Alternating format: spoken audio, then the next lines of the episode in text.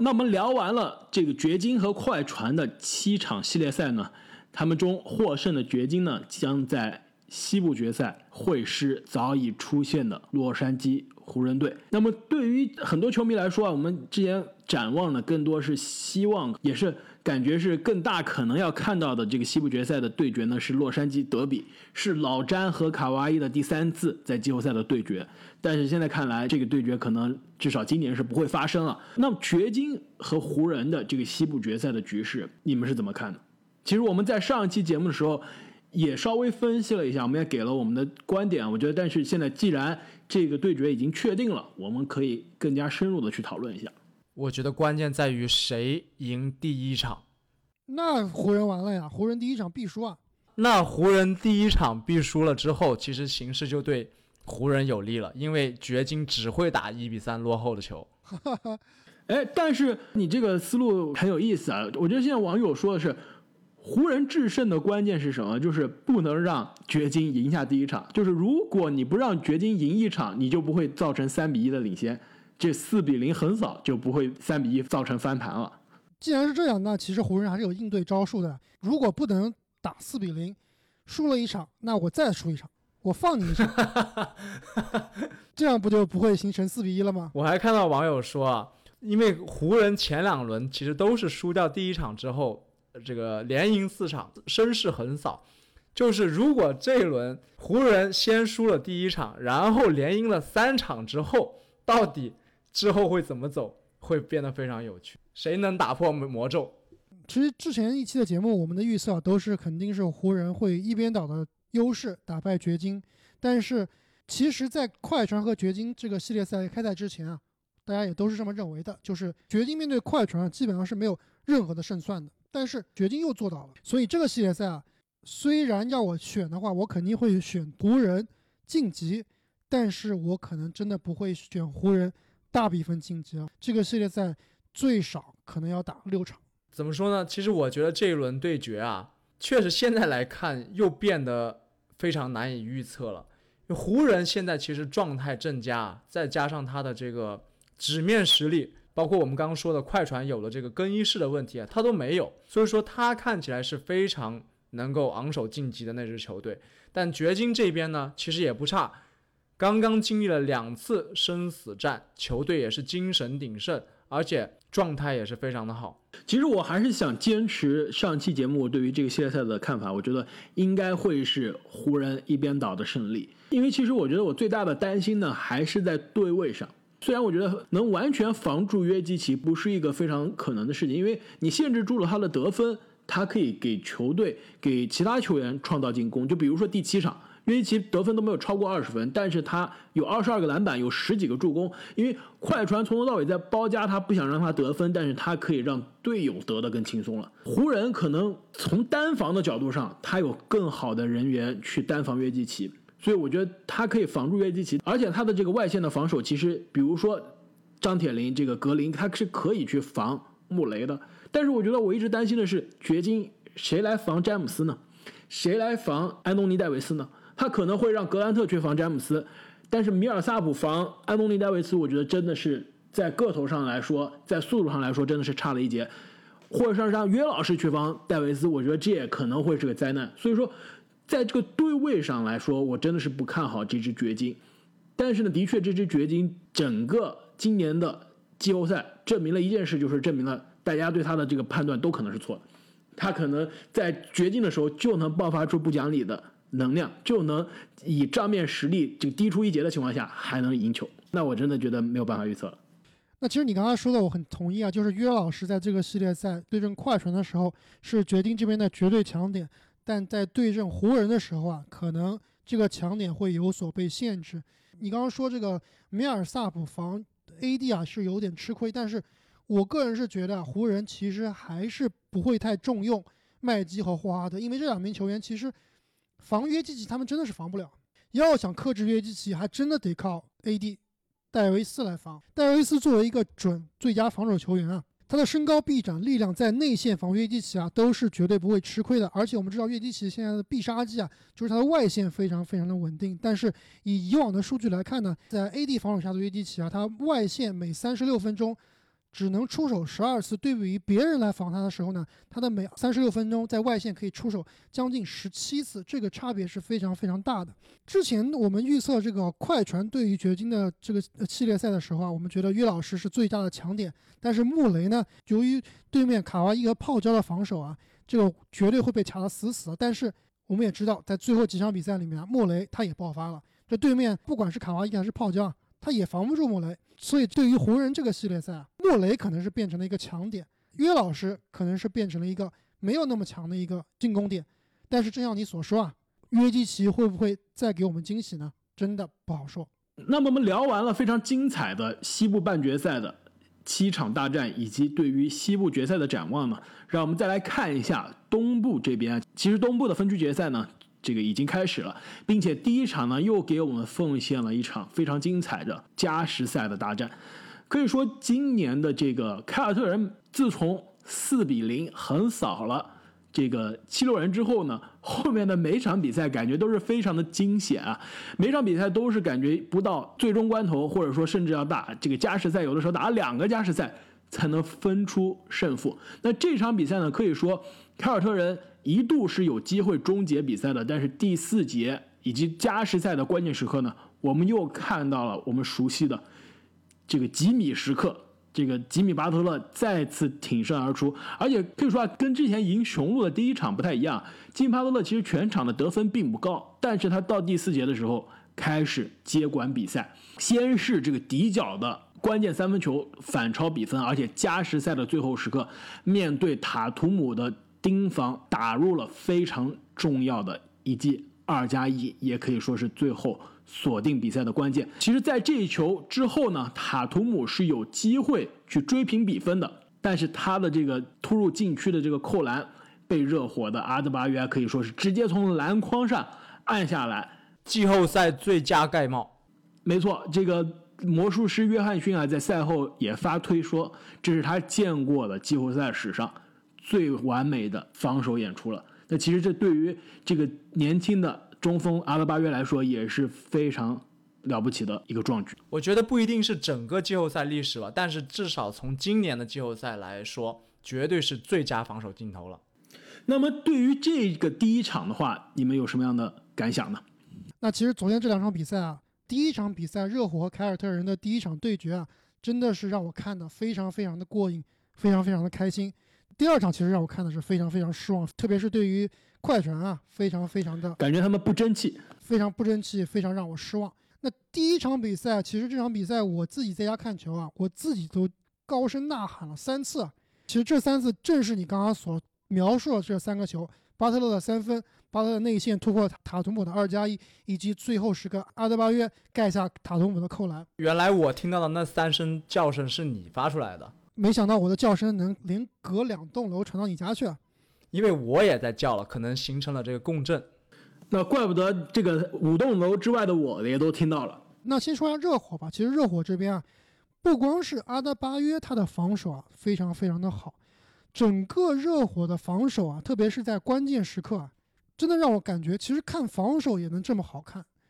而且其实我们在这个系列赛开始之前，我们说了这个热火的这个防守体系。非常像之前的这个我们熟悉的金州勇士的魔球，就是球场上的五个人基本上都可以换防到任何一个对手的身上。那么这样的防守体系呢，对于对面进攻点比较少的球队来说，真的是非常头疼。但是我们当时也说了，这支凯尔特人它的特点就是外线进攻点非常的多。昨天的确除了塔图姆之外，除了这个肯巴之外，有其他人站出来，比如说。再次化身成为库里的这个斯马特，又一次在进攻上站了出来。但是，我觉得昨天这个凯尔特人输不是输在他面对这个热火的防守上，我觉得更多是输在他对于热火的防守上。就是热火赢球啊，他赢的是他的进攻。我觉得虽然这是一个防守立队的球队，但是他昨天的赢球关键真的是来自于进攻端。其实从另一方面来说啊，凯尔特人其实是可能是不太适应热火这种。变换多端的防守方式吧。我们知道热火在这场比赛里面啊，用了盯人防守，用了二三联防，而且还有的时候转成了这个三二联防。其实热火这套阵容啊，他们使用联防的次数是在所有球队里面最多的。在这个赛季常规赛里面，他们一共用过八百零二次的这个防守回合是使用联防的。比第二名的球队啊高出非常非常多，而且啊，其实相比于两个赛季前啊，整个联盟也只一共用过七百一十八次的这个联防防守，所以热火这批球员。他们这套联防系统啊，真的是用的非常非常纯熟了。而且我们知道，这个在前一个系列赛啊，在凯尔特人对阵猛龙的时候，其实猛龙在使用联防对阵凯尔特人也是起到了非常好的效果。所以对于联防的适应啊，我觉得凯尔特人还是需要加强。但是我觉得从其实从场面上来看，凯尔特人的进攻并没有遇到问题。我觉得如果非要说他进攻端的问题，就是他在第四节的关键时刻，以及在加时赛中，我觉得打得不够合理。没错，我觉得在第四节的前半节以前啊，给我的感觉其实凯尔特人依然是那支天赋更高的队伍，但是到了关键的时刻，两个队的这个经验上的把控啊，可能就看出分别来了。塔图姆虽然全场三十分，但是最后七分钟七投一中，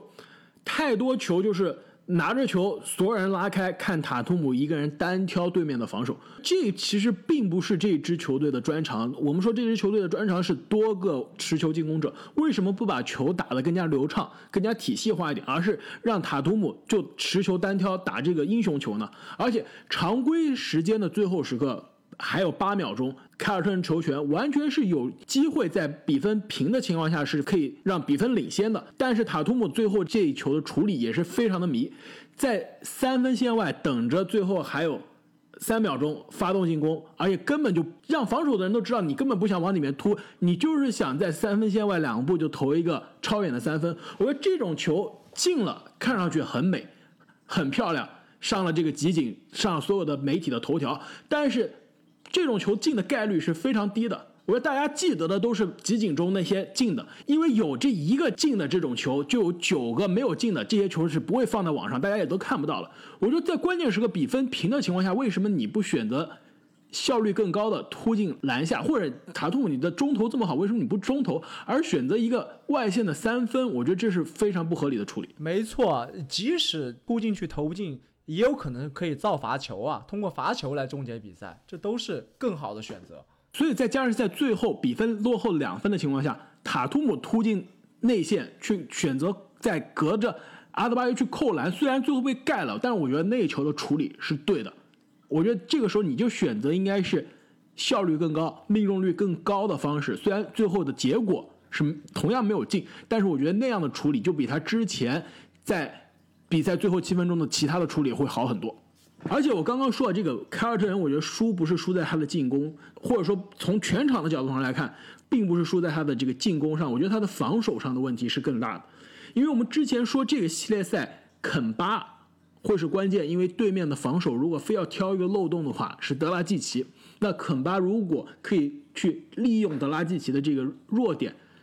打开的话，我觉得是非常重要的。但是事实上，昨天的肯巴。延续了之前几场的肯巴的风格，就是第四节关键时刻命中关键球是可以进的，但是全场一直是命中率非常的糟糕。这个其实很有意思啊！如果要你们俩选啊，就是常规时间打得非常好，但是关键时刻拉胯，和常规时间打得差，关键时刻能命中关键球，你们选哪一种？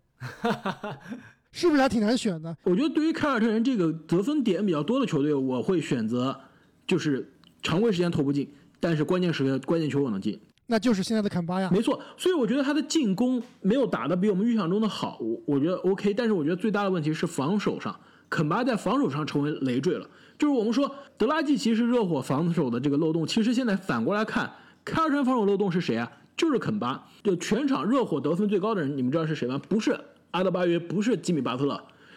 德拉季是德拉季奇，全场十九投十一中，拿了二十九分。并且还有七个篮板球，所以说肯巴对于对面的后卫的防守是灾难级的。他在进攻端没有利用对面的防守的弱点，而在防守端成为了自己球队的防守的弱点。我说这个问题是将会决定着未来这个系列赛走向的关键。我很奇怪，这个史蒂文森居然没有让斯马特跟肯巴换一下防守对象啊，让这个肯巴去防。更偏向于纯投射的这个 C 罗，昨天的确有换防，但是昨天的这个斯波教练他的狠毒就狠毒在，他的策略就是肯巴防谁我就打谁，就追着肯巴打，这一点其实让凯尔特人的这个防守体系就非常的被动了。这也是为什么其实昨天 C 罗虽然作为新秀，但是打了四十分钟，并且命中了，其实可以说改变比赛走向了一记追身三分球，而且他全场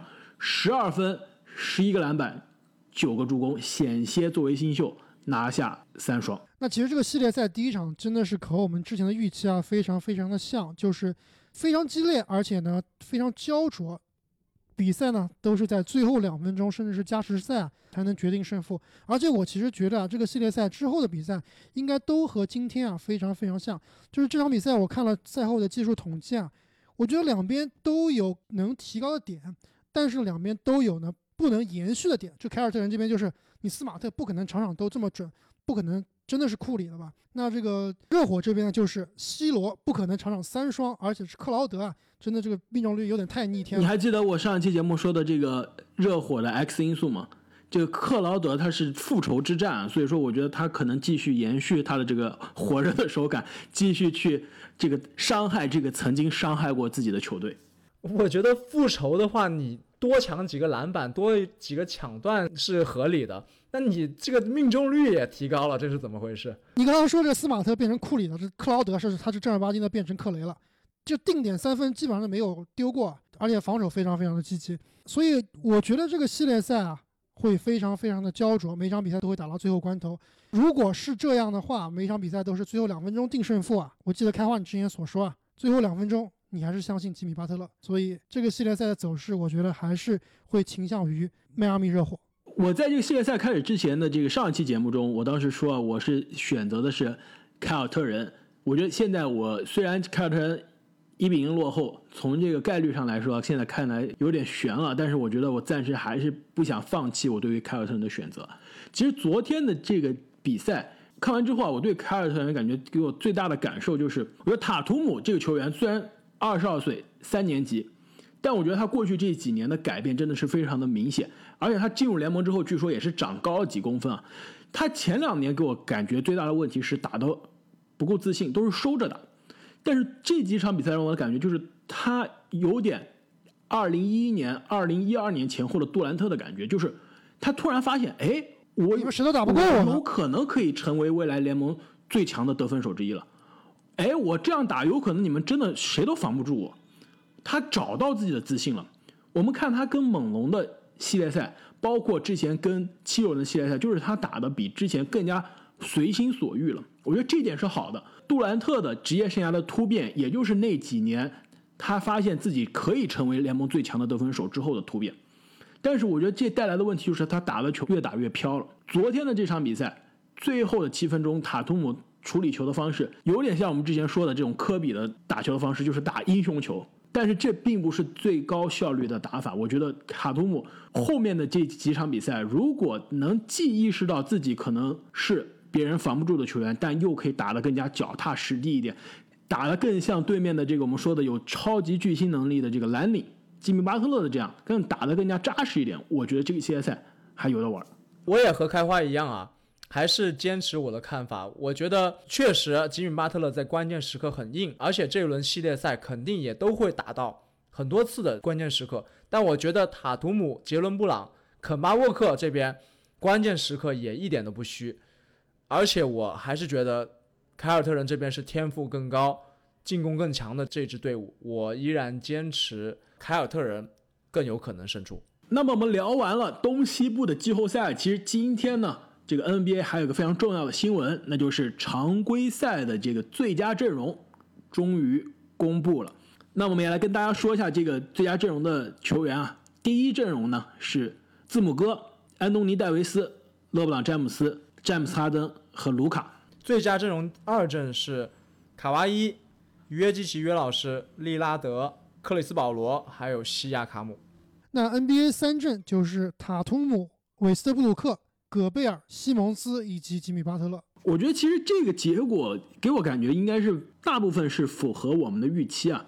那我不知道有没有球员的入选或者落选让你们觉得比较意外呢？有两个球员让我非常非常意外，而且我觉得这两个球员其实都是有实力出现在二阵的。我来猜一下，这是不是恩比德和米德尔顿？你说的一点都没错。虽然我并不是很看好米德尔顿这名球员，但是。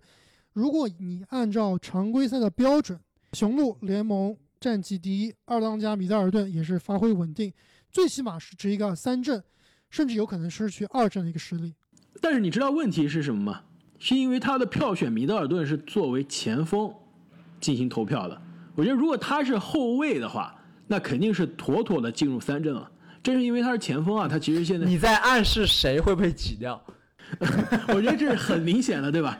但是正是因为他是前锋呢，其实你说你换去他的这个三阵中和二阵中的哪一个前锋呢？是换去塔图姆呢，还是换去西亚卡姆，还是卡哇伊，还是金巴赫呢？我觉得都有一点点困难。我觉得的确，米德尔顿没有入选啊，我同意啊。我觉得按照之前投票的这个逻辑，按道理应该入选的。但是我觉得他不入选呢，也有合理的成分。我感觉这个最佳阵容的评定啊，它好像这个从标准上来看，并不是十分十分的明确。因为历史上曾经有过战绩相对较差，但是数据非常爆炸的球星入选，但也有。数据相对来说比较平常，但是战绩很好的球星入选，所以米德尔顿确实是处在这样一个比较尴尬的边缘上面。我觉得他是值得一个边缘三阵的。而且我最不能理解的就是西蒙斯进了最佳阵容，但是恩比德没进，这一点真的是完全不合理。其实这一点我觉得让我也是稍微的有些惊讶。这边呢，其实戈贝尔换成恩比德，威斯布鲁克换成。米切尔啊，我觉得都相对比较合理一些，或者说威斯布鲁克这个位置换成，其实美国这边媒体呼声比较高的吹杨或者比尔，其实我觉得虽然吹杨和比尔数据是相对好看很多啊，但是我更是希望可以放一个这个米切尔进来。不说这个季后赛的这个水平啊，季后赛的米切尔肯定是值得这个位置，但是我觉得还是可能这个阵容的投票，这个常规赛的战绩是相对。比较重要的成分，我觉得这也是为什么戈贝尔在这个上面。如果戈贝尔有资格进入三阵，其实他的队友米切尔也是可以有资格进入这个讨论的。这其实很有意思啊。其实米切尔和戈贝尔以及大帝和西蒙斯这两名球员，你说他们俩之后在相处时候会不会有一点隔阂啊？就是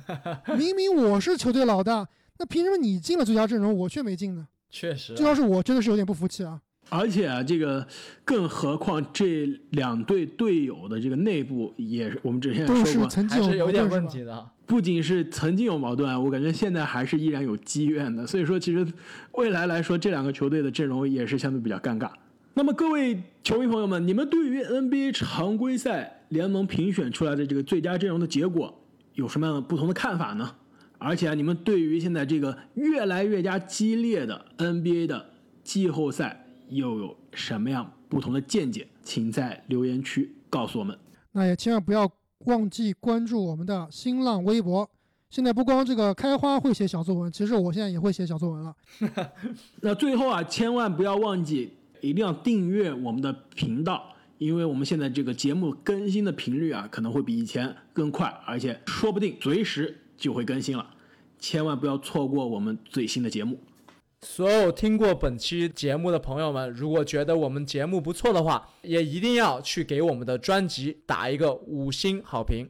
并且啊，就我们球迷的群体非常的大，但是我觉得这个喜欢听篮球播客的球迷的群体啊，现在还是在不断的这个成长的过程中，也是非常希望大家，请大家把我们的节目多多推荐给身边喜欢篮球、喜欢 NBA 的朋友们。